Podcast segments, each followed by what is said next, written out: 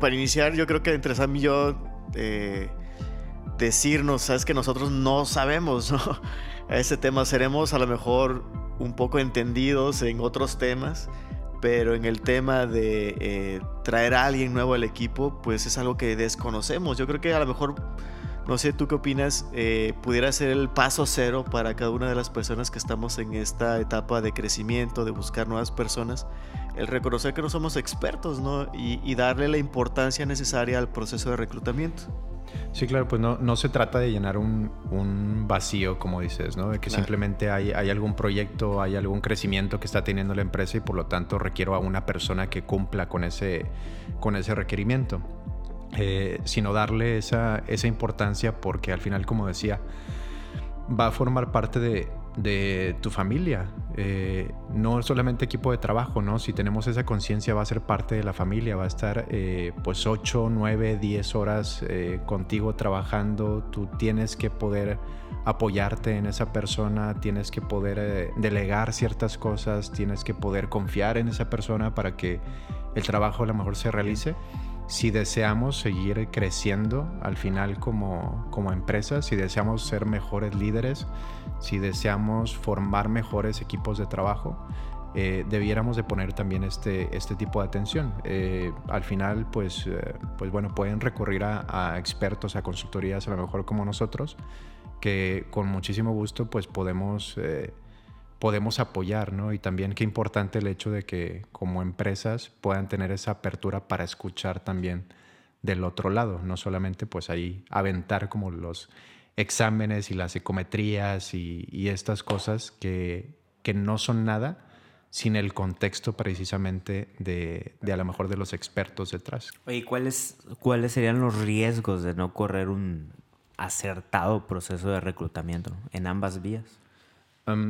Pues bueno, la, primera y la más importante, a lo mejor de alguna forma, eh, cuando se hace, pues es, la pérdida económica, ¿no? Al final de cuentas, si, si estamos integrando o queriendo integrar a alguien, es porque tenemos una necesidad. Entonces, económicamente o estadísticamente, se pierde el doble o el triple al no hacer un proceso o una evaluación acertada de reclutamiento, empezando por eso.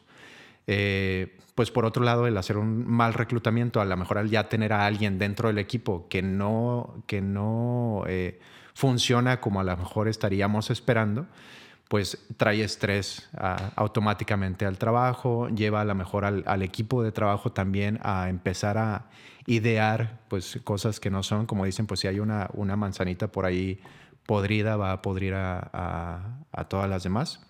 Eh, creo que diría, pues bueno, la principal sería esa, esa económica, ¿no? La pérdida de tiempo, lo cual es, es muy importante. Y el hecho de que si no puedes confiar en alguien o al final de cuentas no es la persona como correcta, pues simplemente no va a ser un, un, trabajo de alguna forma eficiente, ¿no? Simplemente va a terminar por no, pues por no eh, Oye, precisamente ahorita platicabas acerca de, nosotros le llamamos el chapulineo, no en el contexto de, de las empresas de, de gobierno o las instituciones donde van subiendo de cargo, sino en el sentido de como ese fenómeno que tal vez generacional hasta cierto punto, donde los chavos están, eh, sí, una forma honesta, porque sí te lo dicen, incluso cuando llegan a la entrevista y se nota una eh, intención de cambiar de trabajo, no, incluso directamente te lo dicen, ¿no? Cuando, o lo, te lo hacen saber cuando ni siquiera conocen a la empresa, ¿no? O no conocen de este lado quién los está entrevistando, las intenciones, sino simplemente van con una intención de ganar un poco más, aunque haya pasado incluso un rango de tiempo corto, ¿no? En donde se nota evidentemente que no se buscaba el desarrollo profesional o ir creciendo de responsabilidades, sino simplemente una aspiración por ir ganando más, ¿no? Entonces, ¿tú eh, ves ese fenómeno? ¿Te ha tocado verlo? Sí, pues eh, es esta gratificación constante que estamos eh, como empresas dando precisamente a los candidatos, ¿no? O a los, a los nuevos miembros del, equipo al final. va en base también precisamente a un mal reclutamiento, quizá de la empresa no acercarse con, con las personas debidas para ayudar como en ese proceso, ¿no? Y, esto pues eh, ocasiona precisamente que como no hay un, no hay un, buen proceso o no va de la mano de un buen proceso, automáticamente pues eh, digas, bueno, pues sí, cumples con A, B y C, con estos requerimientos, por lo tanto me estás pidiendo, no sé, pongámoslo un número, ¿no? Me estás pidiendo 6 mil pesos, este, pues bueno, ahí están esos 6 mil pesos y, y entra, ¿no? Entra al equipo. Y al rato esa persona, pues eh, a los tres, cuatro meses, lo contacta a otra empresa y le dice, oye, ¿sabes qué? Te ofrezco 6.500. Y la persona precisamente pues salta por esos 6.500 otra vez, pero es esta gratificación constante que las empresas están dando, eh, pues sin tener un contexto, ¿no? Sin tener una, una base.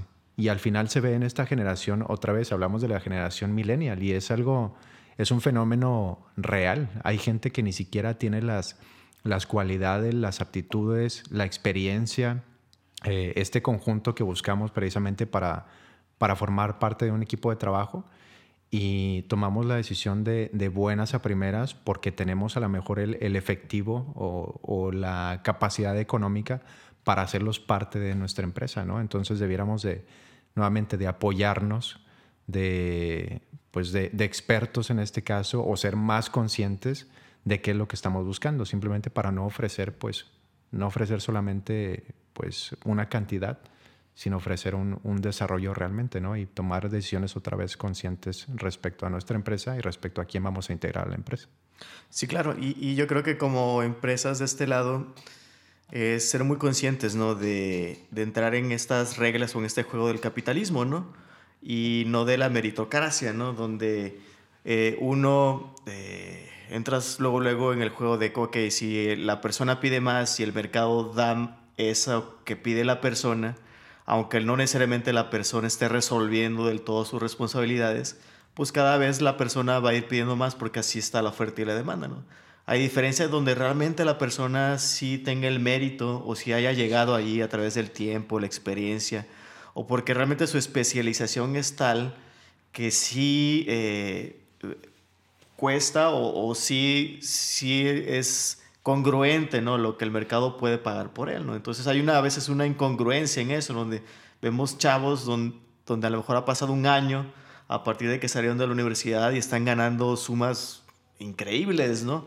Eh, y uno como empresa debe ser muy consciente de que a veces cuando entra uno en ese juego, pues el que pierde tanto es, es la persona, porque yo creo que llega un momento en que se va a topar y no desarrolló en una forma natural todas esas habilidades de una persona donde es congruente lo que gana con lo que se es y lo que puede aportar la empresa, tanto de este lado de la empresa, donde rápidamente se queda sin opciones porque el mercado está pagando algo que la propia empresa no puede pagar y tampoco es congruente con lo que le puede subir a los proyectos, ¿no? Y quien termina a veces perdiendo, pues a veces es el consumidor si nos encontramos ofreciendo servicios donde le tienes que estar subiendo la tarifa, donde le tienes que estar subiendo a lo que ofrece la agencia, en este caso como alguien como nosotros, ¿no? Y en la búsqueda de ser competentes en el mercado, pues tienes que andarte cuidando por todos lados, ¿no? Para no entrar en ese juego, ¿no? Sí, claro, es, el, el, conjunto de, variables, como dicen. Actualmente, digo, ese punto es importante, de que se están como cuidando de, de no ganarte a, al empleado. Nos ha tocado de, pues, estar cuidando, ¿no? Constantemente al equipo de trabajo porque, pues, también va de la mano el hecho de que le ofreciste una cantidad y a lo mejor no le ofreciste como un crecimiento, un desarrollo, eh, no le ofreciste un ambiente, no le ofreciste una, una, cierta estabilidad al final más allá de la económica. Y, al no hacerlo, pues te enfrentas a estarte cuidando las espaldas de otras empresas que están buscando y que tienen la capacidad económica para pagarle pues 100 pesos más. Este, y de esos hay muchos, pero bueno, también casos eh, de éxito, pues muchísimos también. El caso, eh, nuevamente, ¿no? Son, son, es, es la agencia NET, pues eh, ustedes como tal, a quienes hemos eh, podido integrar, pues muchísimas personas, las cuales siguen actualmente y estoy segurísimo que aunque llegara alguien a lo mejor a ofrecer 10, 15 mil pesos más, no se irían por todo lo demás que pueden encontrar a nivel organizacional, hablemoslo de manera puntual, este, no lo harían, no, no se irían, porque encuentran una mayor satisfacción, un, eh, aquí como organización que en cualquier otra empresa en cuestión económica. Entonces esa parte es súper, súper importante. Claro, y aquí es donde resuena más el enfatizar el porqué de las cosas, ¿no? Porque si todo lo reducimos a la transaccionalidad de decir, ok, a ver, tú, yo te ofrezco esto y tú me regresas tu skill, tus habilidades, ¿no? Pero si como empresa nosotros podemos ser muy, muy congruentes desde, desde dónde nacen nuestras intenciones, desde dónde nace nuestra, eh, el por qué hacemos las cosas, ahí es donde podemos hacer que resuene más con personas que eh, armonicen con el, desde dónde viene nuestra misión y por qué hacemos las cosas y ahí se hacen eh, relaciones más duraderas, ¿no? Y definitivamente esta generación, dándole aspectos positivos, está buscando, entiendo yo, corrígeme Raúl, entiendo yo que también resuena mucho con el sentido ¿no? de las empresas, ¿no? Aunque por otra parte están buscando tal vez mucho crecimiento, pero también por otra parte resuenan con esta parte social, esta parte donde se sienten muy, donde se sientan más identificados como personas por el bienestar del planeta, por el bienestar de la sociedad, es donde se sienten más a gusto y a veces no tanto contrastan, no, no tanto eh, importándoles si hay eh, mucho crecimiento o poco crecimiento. Sí, la, la parte económica, no nombrándola otra vez. Eh, actualmente estamos entre esos dos puntos, ¿no? Con esta nueva generación donde hay una, una búsqueda constante, a lo mejor, de crecimiento económico, pero a su vez están buscando constantemente ese bienestar a nivel organizacional, de de bueno, ¿sabes qué? Busco hacer un cambio, ¿no? Busco beneficiar a la mejor como a la, a la comunidad, busco una mejor estabilidad, a la mejor eh, emocional dentro de la empresa, ¿no? Y a lo mejor no tanto el dinero. Pero estamos en esa línea muy delgada actualmente con esta, con esta nueva generación. Eh, realmente es muy, muy delgada, ¿no? Eh, y lo que vemos más constantemente es que se inclina hacia la parte de esta gratificación constante más allá de, ese beneficio o búsqueda de ayudar precisamente a la comunidad, de aportar algo diferente, de sentirse a lo mejor a gusto dentro de una organización que, cualquier otra cosa, ¿no? nuevamente, pareciera que la línea va más hacia la parte económica que hacia la parte de un bienestar emocional. Oye, Raúl, eh, me acuerdo de una vez eh, que publicaste en tu página y nos contabas una anécdota de cierta ocasión que tú estabas tan seguro que el candidato era el ideal para el puesto, que incluso estabas más seguro que la empresa, ¿no? Pues eh, sí, esa es una historia que parece como, eh, que suena como, como, increíble, ¿no? Pero cuéntanos. Nos, nos hemos dado cuenta que inclusive a nivel laboral, los candidatos no, no tienen como este apoyo, ¿no? No tienen el apoyo, no están acostumbrados a trabajar precisamente con, con marcas, este, con empresas, con patrones que vean por ellos. Entonces, esta, esta historia, pues bueno, parte de lo que estábamos contando es de, de este chico a quien pretendíamos hace, hace tiempo. Y estábamos eh, tan seguros de él, de que era el indicado, digo, y suena, suena impresionante, pero sí se hizo, eh, estábamos tan seguros de él que lo que hicimos fue decirle al, a nuestro cliente que si estábamos equivocados con esa persona, nosotros le íbamos a pagar lo que habíamos, eh, pues lo que habíamos definido, ¿no? Como en el contrato, que le íbamos a pagar como esa parte, que él no iba a tener que pagarnos nada. Y firmamos precisamente ese, ese contrato de puño y letra, su servidor lo hizo. Y nos arriesgamos precisamente como a que a lo mejor algo pudiera salir mal. ¿Pero por qué, Raúl? O sea, ¿qué, qué veías tú que no veía el cliente? Pues eh, no sé de qué manera explicarlo, ¿no? Es, es un atajo que nosotros tenemos en esta, eh, pues en esta profesión. Eh, a lo mejor como psicólogos es un atajo que hace nuestro cerebro, ¿no? El poder llegar a, a conocer realmente la parte como más, más íntima de las personas y al poder empatar precisamente esa parte tan íntima de los candidatos, con esa parte tan íntima ¿no? de lo que busca una empresa.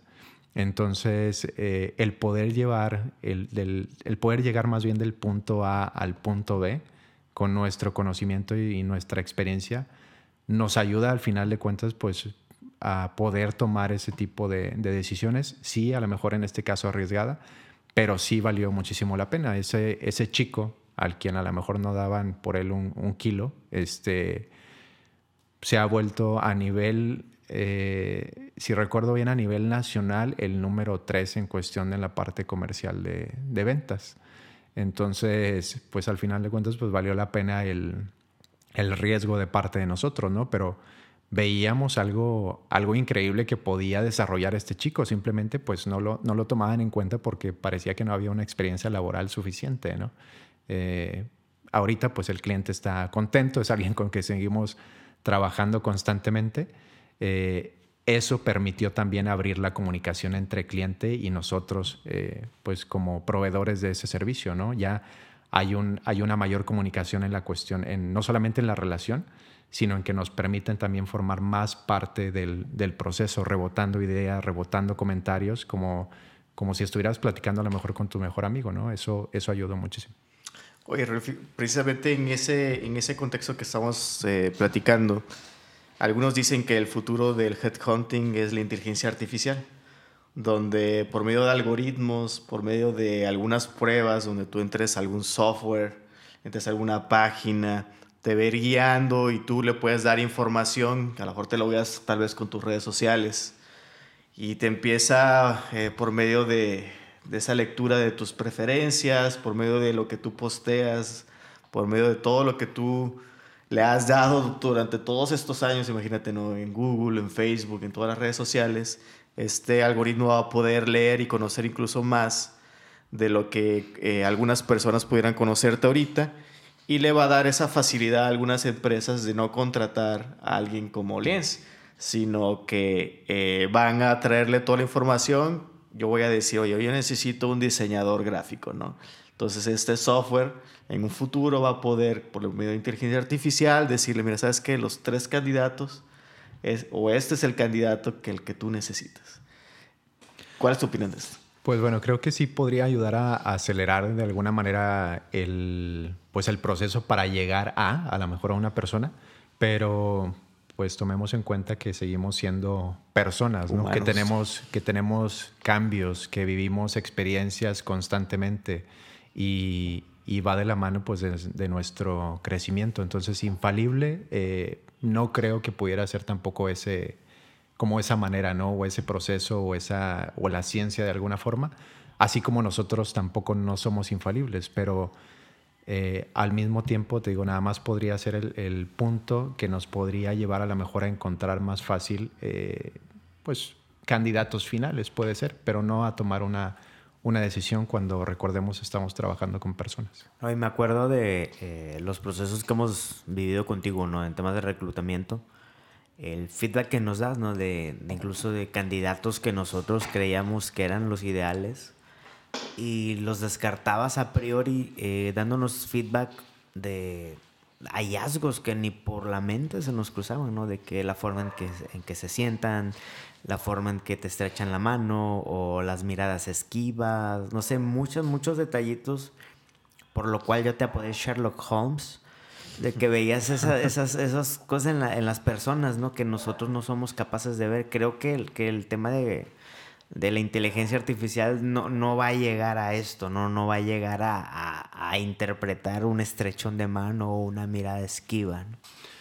Pues sí, nosotros eh, tenemos o tratamos de ser como muy honestos, ¿no? En, esta, en estos descubrimientos, cuando tenemos oportunidad de platicar con, con las personas ya a nivel eh, presencial de uno a uno, y, tratamos de ponerlo como en ese contexto para nuestros clientes, ¿no? Y tratamos de ser, no, eh, no sé, no, en este punto como que no tan profesionales, sino también nosotros tratamos de ser más humanos al dar ese contexto. Y, así como tú lo, lo mencionas, eh, dentro de nuestro proceso o dentro del entregable, ¿no? El contexto es o era, eh, ¿sabes qué, David? ¿Sabes qué, Samuel? Pues esta persona, como tú lo dices, se sienta de esta forma. Cuando platicó conmigo me estrechó pues la mano, pues no de manera firme, ¿no? Eh, cuando le empecé a preguntar algo respecto a lo que estamos buscando, pues desvió la mirada constantemente o es una persona introvertida, o sea, no va con lo que tú estás eh, requiriendo a lo mejor como de empuje. Y, es difícil que, a lo mejor un, programa o un software pueda medir ese tipo de, de, situaciones a, nivel tan personal. Este, pero bueno, en ese, en ese mismo contexto también nosotros nos permitimos ser un poquito más relajados al respecto. De otra forma, a lo mejor quizá nuestros clientes no podrían entender como de manera tan práctica y clara qué es lo que estamos tratando de hacerles ver o que, o que puedan ellos conocer de la gente. ¿no? Oye, Raúl, yo sé que no se trata de dar como recetas y ni convertirnos como que una lista de de los tips, eh, pero si tuvieras que darle algunos cinco puntos, tres puntos, eh, con la experiencia de todas las entrevistas, me imagino que cientos de entrevistas que te ha tocado realizar eh, y dándoselas a la persona que está del otro lado y que está buscando un nuevo trabajo y va a ir mañana a una entrevista, que tú le pudieras aconsejar? ¿Cuáles son las tres cosas, cinco cosas que les pudieras aconsejar? ¿A, candidatos? Sí, a candidatos, exacto. Pues bueno, la parte, eh, creo que la parte principal es eh, no venderse precisamente como, como los mejores candidatos. Eh, nuevamente, el ser honestos con, la, con la información, el cómo se presentan ellos como persona, esa sería la, la parte, no número uno, pero una de las principales, el ser totalmente transparentes, para que nos permitan ser transparentes, para que nos permitan conocerlos como tal. Eso sería la, primera, que no se trate como de un, de un coaching, no solamente eh, de vender su, imagen, de, vender, de venderse como tal. Esa sería la, primera. Eh, la segunda, algo también de lo que ya platicábamos, ¿no? entender que el dinero no es todo. Eh, buscar precisamente este crecimiento, buscar el, desarrollo, preguntarles a las empresas nuevamente qué es lo que están ofreciendo más allá de una expectativa económica y buscar ese crecimiento personal, no, no entrar precisamente con una, con una suma. Esa sería a lo mejor la, la, número, la número dos. Ya, ya platicamos de esta generación, ¿no? Y la, la número tres, muy importante porque con eso pues prácticamente iniciamos cualquier proceso, que elaboren un, buen currículum. Vemos, vemos atrocidades, la verdad, en, papel. Eh, digo, entendemos que cada quien también pues eh, va formando su experiencia laboral, pero la manera en que están articulados eh, esos currículums nos permiten o realmente darle una ojeada a la información o simplemente pasarlo con la vista y decir este no es el que estamos buscando. Entonces, eh, parte importante de las, de las principales sería elaborar un buen currículum precisamente. Entonces, esa sería a lo mejor una, una tercera, ¿no? Yo creo que serían de las más importantes por ahí. ¿Y del lado de la empresa? Del lado de la empresa también ya lo platicaba, que, que dejen de ser tan robots las empresas. Se enfoquen a, conocer a las personas. Esa sería la, la número uno. Este, la número dos, que, que las empresas comuniquen otra vez de manera transparente precisamente aquello que están ofreciendo, que conozcan otra vez como eh, su cultura, que sean introspectivos y, que no vendan sus puestos, ¿no? que realmente pues sean transparentes con la información al presentarla a sus candidatos. Em, pues porque generalmente nos, nos vamos por cubrir un puesto, ¿no? Por dinero. Entonces sería una, una segunda y pues una, una, tercera creo que sería que los responsables de estas, eh, de estas vacantes, no sé cómo decirlo, como los headhunters, las consultorías en general, gerentes, directores, supervisores, eh, si ya estamos en ese punto ¿no? de, llevar como un proceso, nos permitan y se permitan otra vez el escuchar eh, o el escucharnos, ¿no? Y que también nosotros como agencias permitamos, nos permitamos escuchar a las empresas para formar como un, buen equipo. Al final, pues somos un equipo. Entonces, em, creo que esa sería como la parte también importante para hacer un buen, un buen reclutamiento. Creo que sin eso, si somos unilaterales o si, si somos eh, egocéntricos, a lo mejor o soberbios, no vamos a poder encontrar al final de cuentas pues alguien que pueda formar parte de, de, la organización para, para, seguir creciendo. Entonces creo que debe de ser como esa comunicación bilateral entre, entre headhunters, entre reclutadores, entre agencias, entre consultorías y, esta empresa, ¿no? Creo que esos serían como esas, esos tres buenos, eh, buenos puntos otra vez. Siempre va todo muy de la mano, creo, de, la comunicación, que lo veo como un punto muy importante de, la honestidad como personas que debemos de demostrar. Sí, claro, de, mi parte yo eh, en la experiencia cuando he tenido la oportunidad de hacer entrevistas, eh, y tratando de resumir esos aprendizajes del reclutamiento, para mí la, eh, es el consejo de eh, tener el, el, valor en los detalles acerca de, de, preparar muy bien cómo presentas tus proyectos desde el punto de vista de diseño, por ejemplo, o de los programadores, que uno lo que observa de este lado es el detalle de la presentación, de cómo tú comunicas tus proyectos, ¿no? Para mí es eh, a veces incluso más importante que el propio currículum, incluso el, diseño, la información del currículum, o me puedes decir que tienes muchos cursos o mucha experiencia, pero si tus proyectos al final del día, incluso tu portafolio que está en línea, en Behance o alguna otra herramienta, eh, a veces con eso nos puede bastar de este lado para poder eh, calificar y entrar en una ronda finalista a ciertos aspirantes.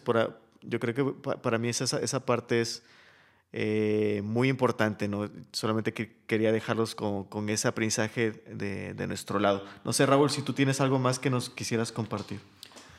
Pues eh, creo que, que, ya solamente como para, para finalizar como último punto, em, nuevamente que se, se permitan... Eh, ser, honestos, ¿no? Que, nos permitan también apoyar un poco, que nos permitan escucharlos, que no sean que no sean soberbios, no sean soberbios empresa, no sean soberbios reclutadores, eh, sean más humanos, trabajamos como humanos, somos humanos, olvidémonos un poco de, del dinero, olvidemos, olvidémonos un poco de todo, ¿no? Y aprendamos a trabajar como, como seres humanos. Eh, si hacemos eso, aunque suene como una utopía, porque estamos en búsqueda ¿no? del crecimiento, de estar mejor, de ser más estables, a lo mejor económicamente, eh, nuevamente si dejamos esa parte a un lado, vamos a encontrar un mayor aprendizaje, una mayor plenitud de alguna forma como empresas y como, como trabajadores también. Em, va a ser algo mejor para nosotros, ¿no? Entonces eh, aprendamos precisamente a, a, ser humanos, ¿no? A que la, que la gente, pues como, como Net con su lema, ¿no? People first, la gente está, está primero y está por encima de cualquier otra cosa. ¿Nos recuerdas tu página, Raúl? Sí, claro, la página es eh, www.liens.mx, por ahí nos pueden encontrar. Este, y pues digo, con muchísimo gusto estamos para para servirlos, ¿no? No solamente en cuestión de, reclutamiento, si tienen como alguna duda o pregunta, eh, se pueden acercar con un servidor y con muchísimo gusto pues estamos para, para apoyarnos, no importa cuál sea la pregunta o cuál sea la duda, este, estamos para servirles. Pues muchísimas gracias Raúl. Gracias Raúl. Gracias, gracias a ustedes. Y nos vemos en el siguiente podcast.